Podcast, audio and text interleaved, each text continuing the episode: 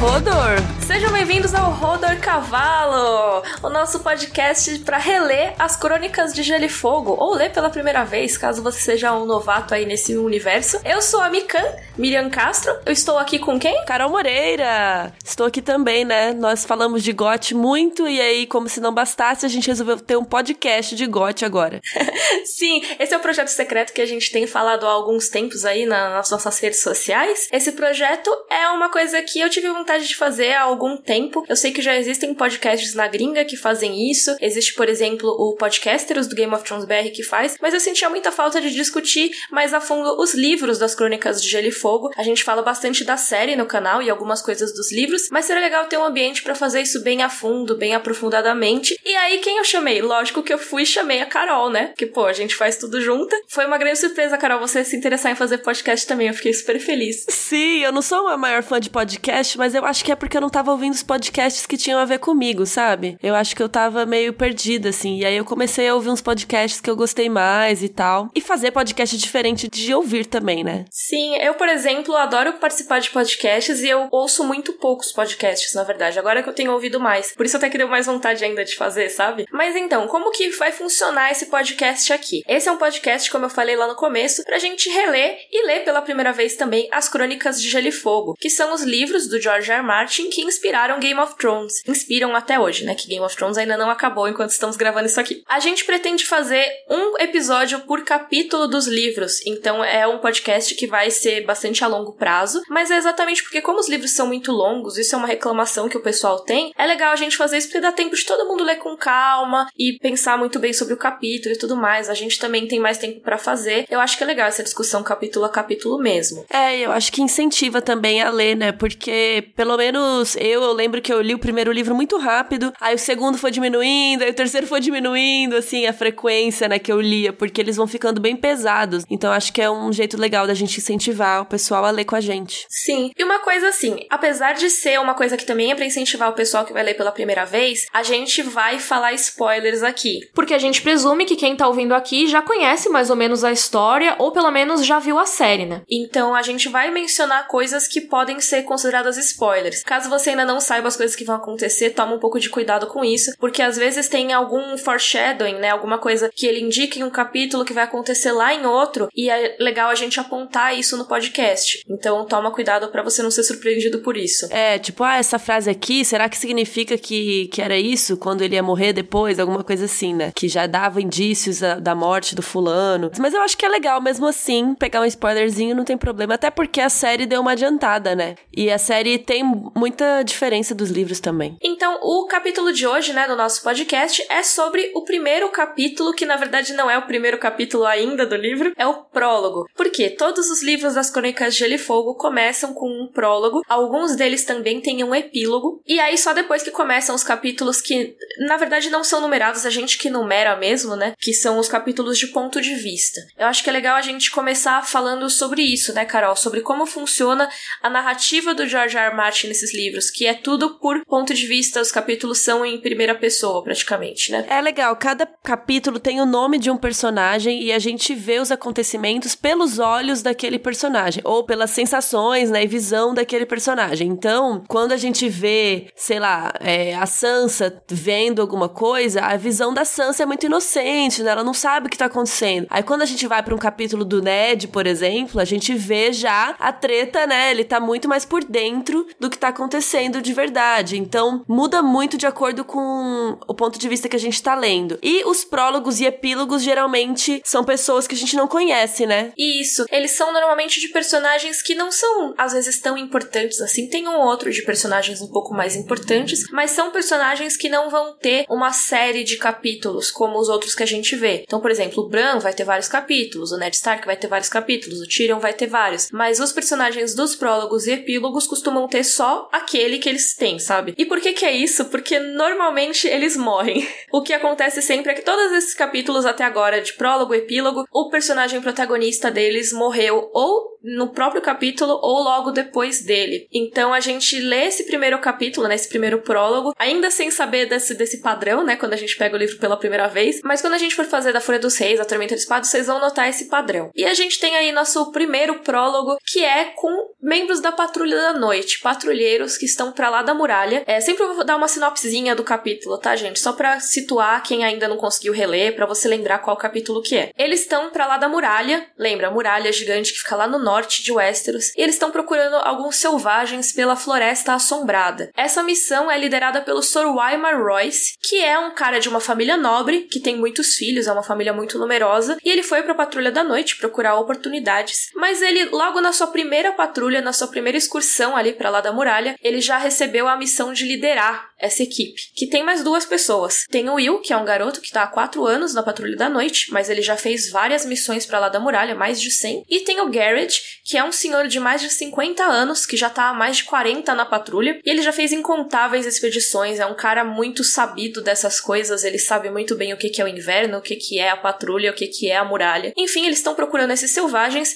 e o Will diz que ele encontrou os corpos deles, que os selvagens estão mortos. E o Will e o Garrett querem retornar, mas o Sir Wymer insiste que eles têm que prosseguir. E quando eles chegam lá para ver os cadáveres mesmo, eles não estão mais lá. O Will sobe numa árvore para procurar as fogueiras dos selvagens, caso eles tenham levantado por algum motivo, e ele vê lá embaixo o Sir Wymer Royce ser atacado pelos outros. Sim, já tem outros aqui no prólogo, gente. George R. Martin muito crazy. É importante a gente ressaltar que o nome outros não costuma ser muito usado na série de TV, né? Usam mais o nome Caminhantes Brancos ou White Walkers, mas aqui nos livros eles são conhecidos como outros. Eu acho legal que esse prólogo ele já situa a gente nessa ameaça mesmo dos outros, porque é uma coisa interessante que os personagens das Crônicas de Gelo e Fogo não acreditam que esses seres existam mais. Eles acham que são lendas, ou se existiram, pelo menos já estão extintos faz muito tempo. E esse prólogo já tá aí para mostrar pra gente que essa ameaça é real. E enquanto todo mundo ignora isso e fica no jogo dos tronos ali no sul, tem esse perigo real que tá no norte, que tá pra lá da muralha, e vai chegar algum dia. Então, todas as vezes que você vê alguma situação em Westeros, você sempre tem isso na sua orelhinha. Olha, mas daqui a pouco tem os caminhantes brancos, né? Daqui a pouco tem os outros chegando.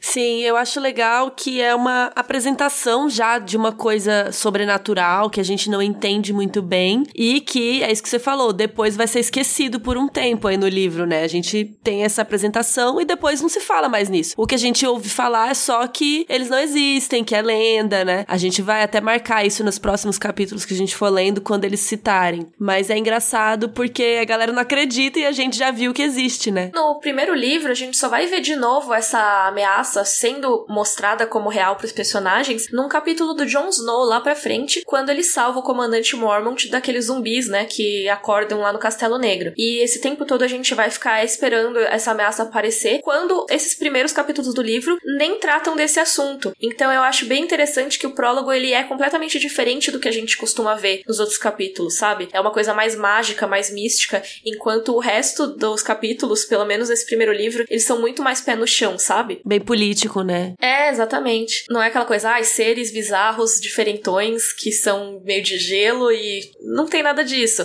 É mais assim, rei e politicagem e assassinatos. Ambos são coisas muito legais. Só que é muito interessante ver como o George R. R. Martin ele separa isso, né? Ele coloca uma premissa mágica logo no início e depois coloca tudo bem pé no chão e a gente só fica imaginando quando que isso vai se misturar. Sim, eu acho legal, porque eu mesma não sou muito de fantasia, apesar de estar aqui, eu não gosto muito de fantasia, aquela coisa que você já começa com um dragão, já começa com, sei lá, Lost. Lost foi aos poucos, né, entrando a fumacinha e entrando as coisas bizarras. A princípio era uma série de uma galera numa ilha e, e presa lá. E aos poucos que vai entrando essa, esse sobrenatural. Eu gosto mais quando é assim, porque eu me sinto muito mais envolvida do que simplesmente chegar, sabe, com um monte de coisa bizarra e você tem que acreditar em tudo aquilo de cara, né? E apesar do George. R. Martin colocar essa diferença aí entre o mais místico romântico do prólogo e o mais pé no chão do resto, você já tem muita construção de mundo que vai ser usada pro resto das crônicas de Gelo e Fogo mesmo. Então você tem, por exemplo, a própria diferença social entre os nobres e os plebeus. Você tem o Sir Wymer Royce, pô, é a primeira vez que ele vai para trás da muralha, que ele vai para lá da muralha. E ele já lidera a missão, apesar de não ter experiência nenhuma. Só porque ele é riqueza, chique. Exatamente, ele trata os outros patrulheiros como se não fossem nada. Ele é super grosso, né? Por exemplo, o Garrett, ele sugere várias vezes de voltar, ele fala,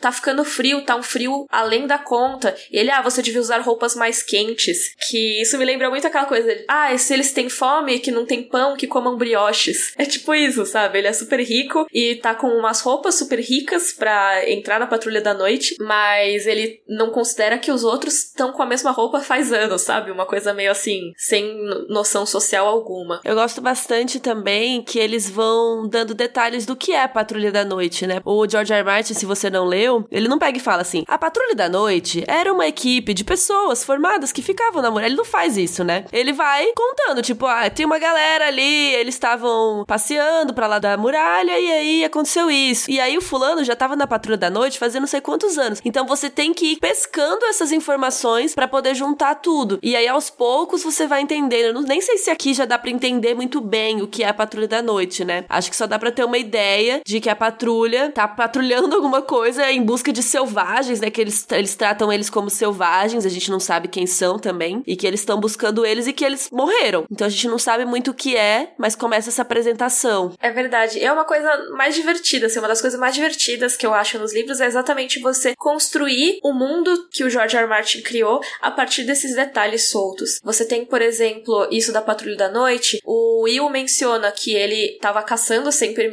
numa terra dos Melisters, né? E que aí ele foi pego. E isso é um crime. E aí ele teve que escolher entre perder uma mão ou ir pra Patrulha da Noite. Nisso você já saca que provavelmente tem muitos criminosos que ficam lá. E que não é uma coisa que ele escolheu ir. Ele teve que. Quer dizer, escolheu, né? Mas assim, foi uma punição. E você vê também que, por exemplo, tem pessoas que ficam lá há muito tempo, mas ainda assim não assumem lideranças. Por exemplo, o Garrett, pô, tá há 40 anos e ele é liderado por um jovenzinho nobre. Como assim isso acontece? Isso até quando você vai ver mais pra frente o que falam da Patrulha da Noite lá em Winterfell, quando o Jon Snow quer ir, eles falam, né? Ah, até um bastardo pode chegar ao topo na patrulha, né? E isso é verdade, mas é um bastardo ainda. Ainda tem sangue nobre, né? Você vê que, apesar da patrulha ser um ambiente um pouco mais igualitário, ainda tem algumas restrições sociais ali bem fortes. E você tem outras coisas legais citadas também, por exemplo, a coisa das estações de Westeros serem diferentes, né? Que é uma coisa que, beleza, o livro aqui na edição brasileira, ele tem, né? Ah, os invernos podem durar anos e tudo mais, mas assim, dentro do livro, a gente já é informado disso logo nesse prólogo, porque você vê o Garrett falando que ele viu pessoas congelarem no inverno passado e no inverno anterior a esse, quando ele era novinho, quando ele era pequeno. Então você pensa, um cara de mais de 50 anos, ele só viu dois invernos, a gente vê um inverno por ano, então tem alguma coisa errada aí. E eu gosto muito também de como a gente tem a descrição dos outros, que começa falando que eles são uns caras brancos como leite, olhos azuis profundos, aí uma armadura que parece mudar de cor, às vezes ela é branca, às vezes ela é negra, salpicada com um escuro cinza esverdeado das árvores, meio espelhada. A espada é translúcida, um cristal fino que cintila azul. E tem outra questão também que quando eles chegam parece que fica mais frio, né? Também fala que eles conversam, né, numa língua bizarra entre si, porque primeiro aparece um e depois aparecem outros, outros, outros caminhantes. E eles conversam entre si com uma língua que eles não entendem, né? Então eu acho muito legal essa apresentação, porque até mesmo na série, né, a gente demora para ver eles direito e entender quem eles são, né? Por exemplo, na série a gente vê primeiro aquele carinha que tá pelado, aí depois a gente vai ver uns que tem armadura, aí depois a gente vai ver que eles têm espada, né? Vai aos poucos. E aqui no livro ele já dá uma descrição bem legal logo de cara, né? E a gente não tem mais muita informação sobre os outros ao longo dos livros, o que é muito curioso. Pensando nesse prólogo, você pensa, não, então o resto dos livros vai ser dedicado a lidar com essa ameaça aí, vai explicar um pouco melhor. E a gente nem tem tantas informações a mais além disso. A gente tem depois o Sam começa a estudar os caminhantes brancos e ele fala essa coisa: ah, a gente não sabe se eles que trazem o frio ou o frio que traz eles. E aí você descobre que tal arma pode acabar com eles e tudo mais, mas é, são coisas jogadas, assim. Esse capítulo é o que condensa mais informações a respeito dessa ameaça, mais informação sobre o visual visual deles, que nos outros capítulos que eles aparecem, eles mal aparecem, você vê mais os resultados do massacre ou a antecipação dos massacres do que qualquer coisa. Então a gente tem aqui a cara desse inimigo e o que, que a gente tem que prestar atenção para ver como que eles aparecem nos próximos capítulos aí. Uma coisa que eu acho muito legal é que a espada do Sir Weimar, quando ele vai lutar com o caminhante branco, né, com o outro, ele tem aquela espada lá super chique e tudo mais, e ela não quebra imediatamente. Que em Game of Thrones, na série, você tem as espadas quebrando, né? Quando elas encostam na dos caminhantes brancos, elas já quebram normalmente. E nos livros existe essa descrição de que a espada do Sir Weimar vai e bate na do outro, faz um, uma, um barulho absurdo, né? Que parece um animal guinchando. E depois disso, só que a espada começa a ficar cada vez mais branca de frio, ou seja, ela tá congelando. Sim, aí só depois ela quebra. Exatamente. Então você vê que não é necessariamente uma coisa. É mágico, claro, mas não é mágico simplesmente foi lá e quebrou automaticamente. A espada do outro, ela é tão gelada que ela foi congelando aos poucos o metal e chegou em um ponto que o metal não aguentou e se estilhaçou. É um detalhezinho, mas eu acho que já mostra muito como esse mundo é todo detalhado, sabe? As coisas elas têm bastante explicação e têm bastante consequência e a gente vai ver muito isso ao longo da série. Falando aqui um pouco dos personagens, nem todo capítulo da, do podcast a gente vai falar de todos os personagens, porque tem capítulo que cita muito personagem, mas nesse aqui a gente tem poucos, né? A gente tem pouquíssimos. E um deles é o Sir Weimar, eu acho que ele é o personagem mais cuzão que tem, né? nesse começo aí, mas ao mesmo tempo é muito legal você ver a inadequação desse personagem. Ele me lembra muito o Viserys, depois quando a Daenerys vai pro, pro Mar do Thrak, o Viserys andando com as roupas dele que não são adequadas, sabe? Uhum. Ele fica todo sujo porque ele não usa as roupas do Thrak, ele quer usar as roupas iguais às de Westeros e tudo mais. E eu vejo o Sir Weimar muito como isso. Ele não tá com um cavalo adequado, ele tem um cavalo de guerra, né, um cavalo de batalha, enquanto os patrulheiros eles usam cavalos mais baixinhos, né, garranos, que são melhores para andar na neve e naquela mata que eles estão. Ele tem um manto que fica esbarrando em tudo, fica prendendo nos galhos, ele usa uma espada que é linda, é feita em castelo e é cheia de joias, mas ao mesmo tempo não ajuda a quebrar o mato para ele passar. Ele podia usar uma faca. Você vê ele meio que sendo humilhado pela própria situação ao longo do capítulo. Isso é uma coisa que não precisa nem ser apontada pelo George R. R. Martin, sabe? Você vê isso acontecendo já e eu acho que você já vê esse sentido da inadequação dele. É, eu acho que isso é até legal porque no fim do capítulo ele é a pessoa que vai lutar, né, com o outro. Porque o Will, é, ele tá em cima da árvore, né, olhando as fogueiras e tal, enquanto isso o Sir Weimar tá lá embaixo. E aí aparece um outro e aí ele do nada resolve, bom, vou ter que lutar com esse cara aqui. E aí ele começa a lutar e tal, e ele luta até bravamente, mas infelizmente, né, lutar com um outro é só para o Jon Snow. Sim. Por enquanto, na série, né? O Sir Reimer não sobrevive, né? Só que eu acho muito legal o jeito que o Martin mostra isso. Porque é, no começo do capítulo falava que as luvas que ele usava eram luvas negras com pele de topeira. E aí no final, quando o Will desce da árvore e tal e vai ver, o Martin fala que tem mãos enluvadas agarrando o pescoço dele. E aí fala que um dos olhos estava aberto e com a pupila azul e a mão fria como gelo. Mas o legal é que você pensa, que mão é essa? É a mão enluvada que ele tinha citado antes, que era da luva negra com pele de topeira. Então é legal que ele não fala tipo, o Sr. Wyman morreu e foi transformado. Ele descreve isso de um jeito que até se você não estiver prestando muita atenção, você pode até perder, né? De entender quem foi. E é uma coisa legal que o capítulo não fala pra gente pra onde foram, por exemplo, os selvagens. E isso fica subentendido, porque você vê que, ah, o Will viu eles mortos. A gente chega no lugar que eles estavam mortos, eles não estão mais lá. E aí tem todo esse massacre aí do Sir Weimar e ele levanta e começa a atacar o Will. Então o que, que você entende a partir disso? Que esses selvagens provavelmente foram ressuscitados também daquela mesma maneira. Isso é uma coisa que não fala no capítulo, mas eu acho legal. Ah, mas eu não senti que ficou tão claro isso. É, será? Eu acho que sim. Mas aqui também você entende isso depois quando você vê o capítulo do John, né? Mais pra frente. Mas realmente você não, não tem como ter certeza de que aqueles mortos levantaram como Sir Weimar. Mas eu acho que pelo menos é uma indicação do que pode ter acontecido com eles. É interessante porque a gente entende que o Sir Weimar tá levantando, né? Porque beleza, ele morreu. E aí o Will desce lá embaixo para dar uma olhada, né? Olhar o corpo, ele decide o que, que ele tem que fazer, né? Com o corpo, como que ele vai contar para as pessoas o que ele acabou de ver, né? Que é absurdo e surreal. E aí, quando ele tá ali pensando o que, que ele vai fazer, o Sir Weimer pega as mãos geladas, né, e, e enforcam ele. Então aí você entende Beleza, ele virou um zumbi, sei lá, né? Ou um white, que é o que eles chamam na série. Mas aí você tem que pensar também que será que os outros que estavam lá no chão, né? Os outros selvagens também levantaram e saíram andando por aí. E eu acho que isso tudo faz parte dessa, desse sentimento que tem nesse prólogo, que parece até uma historinha de terror no começo. Toda essa coisa deles andando pela floresta.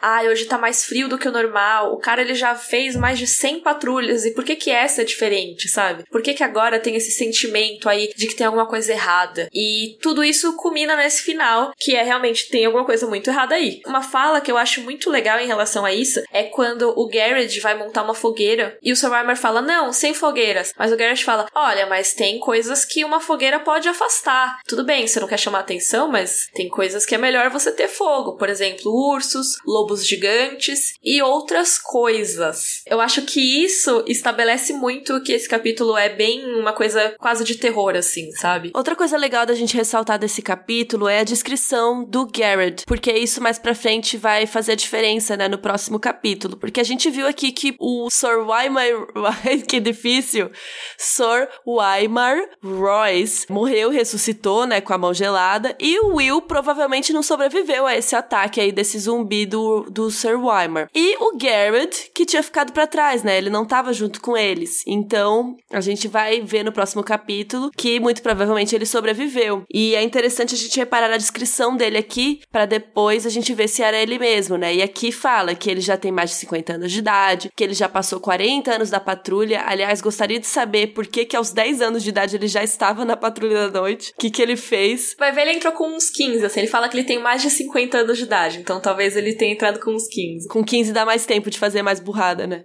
Sim, coitado. E descreve que ele já perdeu duas orelhas, três dedos do pé e o mindinho da mão esquerda. Tudo isso ele perdeu no gelo por causa do frio. Então é muito legal você pensar quem é ele e a descrição dele para depois você perceber que é ele que vai sobreviver, né, no próximo capítulo. Sim, sobreviver por pouquíssimo tempo, coitado, porque para quem não lembra, ele é o cara que é executado pelo Ned Stark no primeiro capítulo oficial, real oficial do livro, que é o capítulo do Bran. É engraçado a gente pensar que o Garrett é um cara que já é machucado, né? Ele já viveu muita coisa. A gente vê isso, pô, ele perdeu pro frio, congelou, a orelha dele caiu, sabe? Esse é um cara que aguenta as coisas. E para ele fugir, para ele desertar da patrulha da noite, é porque é alguma coisa que é muito além do que qualquer ameaça que ele já tenha visto. E eu acho legal ver isso. Esse prólogo ele trabalha muito bem em mostrar como o Garrett é um cara bom, sabe, da patrulha. Ele é um cara que já tá lá há muito tempo e ele leva as coisas a sério, senão ele já teria desertado antes. É, eu acho legal que nesse capítulo capítulo a gente tem a primeira citação do Mestre Aemon, que a gente ama demais, Mestre Aemon. Sim. Que ele cita que foi o Mestre Aemon que cortou as orelhas dele, porque tava, né, apodrecida e congelada, né? Ele fala que é, a cicatriz de onde eram as orelhas ficaram vermelhas de fúria quando o Sir Weimer fala uma merda para ele da roupa dele, né, e tal.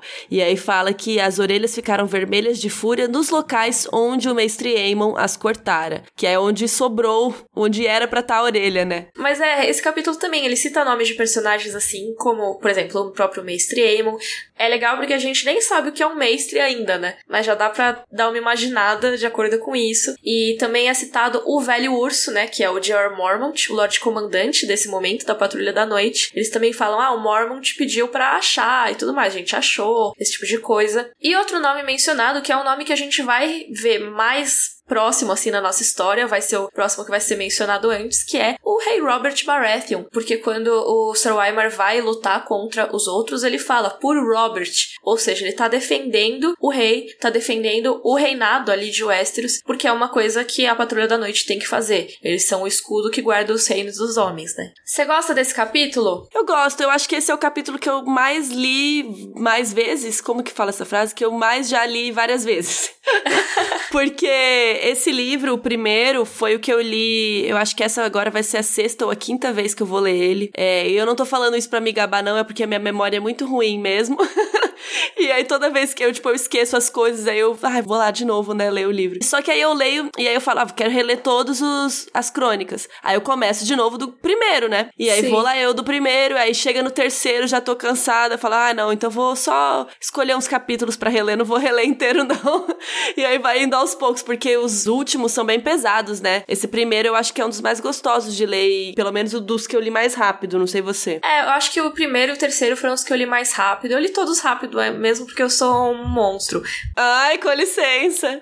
Não, monstro é tipo estranho, não um monstro legal. Aí quando você pega para ler, é muito legal porque tem primeiro muitas coisas que você lembra e coisas familiares, e tem coisas que você às vezes não não lembra que foram mencionadas tão cedo, né? Como a gente falou dos nomes dos personagens que seriam abordados com mais profundidade só depois, tipo o Mestre Aemon, o Mormont e tudo mais. Eu acho que é muito legal você perceber essas coisas, sabe? Sim, porque eu lembro assim, tipo, ah, fulano vai morrer no final. Ou, ah, esse capítulo é o capítulo que acontece tal coisa, mas eu não lembro desses pequenos detalhes. Como eu disse, minha memória é muito ruim. Eu não lembrava nem da existência do Sir Wymer Royce, por exemplo, assim, do nome dele, sabe? De quem ele era, que ele era cuzão. E aí, lendo, você fala, ah, é mesmo, né? Que legal. Você só lembra que alguém vai desertar porque alguém morreu e tal. Então é gostoso reler também para pegar essas nuances. E também, como isso, tipo, eles já falam do Robert, eles já citam o Mestre Emo, é muito legal. E é legal também você ver como esses personagens espalhados, eles fazem sentido na trama em geral. Então esse próprio Weimar Royce, por exemplo,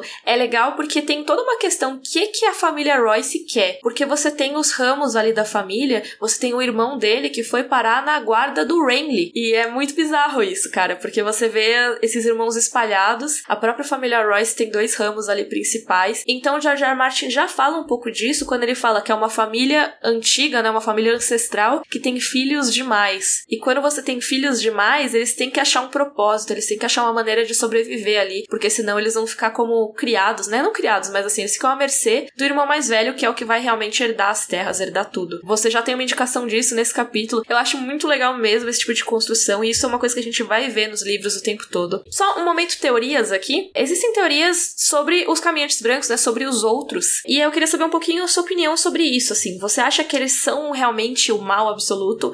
Ou que eles podem ter alguma coisa não tão má assim no meio deles? Então, a gente já falou disso nos nossos vídeos do nosso canal, né? Que na verdade cada uma tem um canal. Se você não conhece, vamos fazer a propaganda aqui. Temos o canal Carol Moreira e o canal da Mikan com K e três N's no final, que a gente Sim. fala muito de Game of Thrones. E os vídeos de Game of Thrones vão voltar em breve. Mais de 200 vídeos de Game of Thrones, orgulho. E lá nos vídeos a gente até teve essa conversa, eu acho, né? De que, ou não sei se foi quando a gente tava num bar ou se foi nos vídeos, mas Sim. que eu acho que os caminhantes brancos têm um propósito e eles têm seus motivos. Eu acho que eles são criaturas que, independente de terem sido criadas ou não, né? Que a gente viu na série a criação deles, eles têm, assim como tudo na vida, né? Eu acho que todo mundo tem um objetivo, um propósito. E eu acho que não necessariamente eles são o mal absoluto, sabe? Eu acho que eles são o mal para quem tá vendo desse lado. Mas e se a história fosse. Os caminhantes brancos estavam fazendo uma expedição pra, pra lá na muralha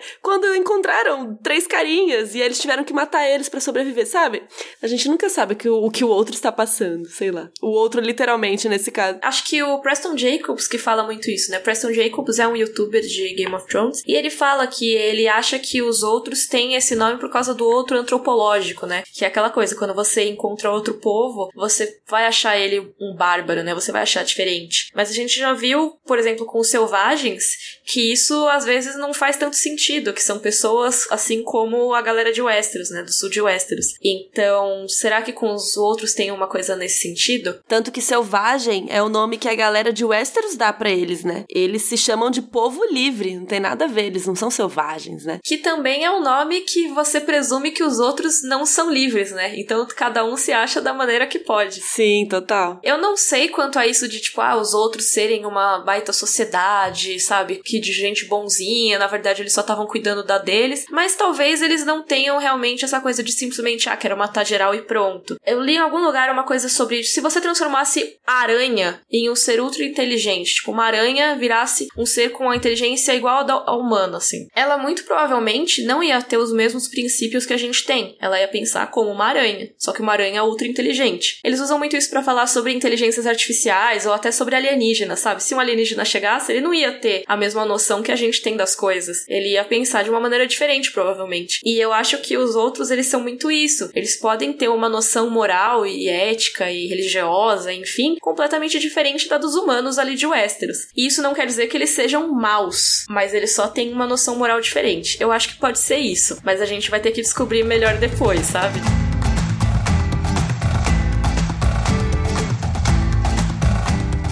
Antes da gente encerrar aqui, só uma explicação do nosso nome do podcast, né? Já que a gente tá no momento de teorias, a gente pode falar da teoria Rodor Cavalo. Sim, é a nossa piada interna mais querida, né? Quem assiste nossos vídeos de GOT já sabe que rolou uma teoria aí que o Rodor, quando começou aquela temporada que o Rodor, a gente não sabia quem, quem ele era, né? E mostrou ele na infância, não sei o que. Muita gente criou uma teoria de que o Rodor era um cavalo preso no corpo de uma pessoa, alguma coisa assim, não era a teoria? É, ele que ele teria tentado largar um cavalo e não deu certo porque o Bran se meteu no meio e aí ele ficou preso no cavalo. Eu não lembro os detalhes da teoria. Lembro que ela era deveras maluca. É, e a gente ficou zoando a, a, a, teoria porque a gente não, não gostou da teoria. E a gente falou, ah, agora não sei o que lá, tudo é Roder Cavalo. Aí a gente começou a usar o Roder Cavalo como exemplo de coisa nada a ver, né, na vida. E aí Sim. começamos a falar Roder Cavalo muito. E aí virou uma piada interna nossa. E aí quando a Miriam me chamou para fazer o podcast, eu falei, tem que chamar Rodor Cavalo, né? Não tem outro nome. Sim. Ah, espero que as pessoas não, não se assustem com o nosso nome de podcast. Eu acho que é um nome fofo. É, e tem nomes de podcast diferentões, né? Tem um, um milkshake chamado Wanda, que eu acho um nome absolut, absolutamente maluco. Eu não sei qual é a história por trás dele, mas eu acho super fofo. Nosso podcast deles é muito bom. É, então, ó, Rodor Cavalo é o nosso podcast. E como é a primeira vez que nós duas fazemos podcast, pode ser que vocês tenham sugestões de melhorias, coisas que a gente não pensou que seriam legais de fazer. Então a gente tá super aberta a esse tipo de sugestão sugestão, a gente tem o nosso e-mail que é rodorcavalo@gmail.com. Vocês podem mandar suas perguntas, sugestões. No próximo podcast a gente quer ter uma sessão de perguntas, então sempre é legal funcionar assim. A gente fez um episódio agora sobre o prólogo, então mandem perguntas sobre o prólogo e sobre esse episódio do podcast pra gente responder no próximo. E por aí vai. No próximo a gente vai falar do primeiro do Bran, aí quando a gente for fazer outro podcast a gente responde as perguntas relativas a esse, sabe? Então sempre é em relação ao podcast anterior. Então é isso, gente. Mandem suas perguntas para rodorcavalo@gmail.com que semana que vem a gente não vai estar tá aqui porque a gente vai fazer quinzenal. É verdade, a gente não falou isso, né? Sexta-feira, quinzenalmente, episódios novos do podcast. Então, sexta sim, sexta não, a gente volta. A gente vai começar assim porque a gente quer ir aos pouquinhos, né? E ver como fica, se a gente vai, se vai dar muito trabalho, se a gente vai ficar louca. E a gente vai indo assim. É isso, pessoal. Um beijo e até o próximo Rodor. Tchau. Rodor. Rodor.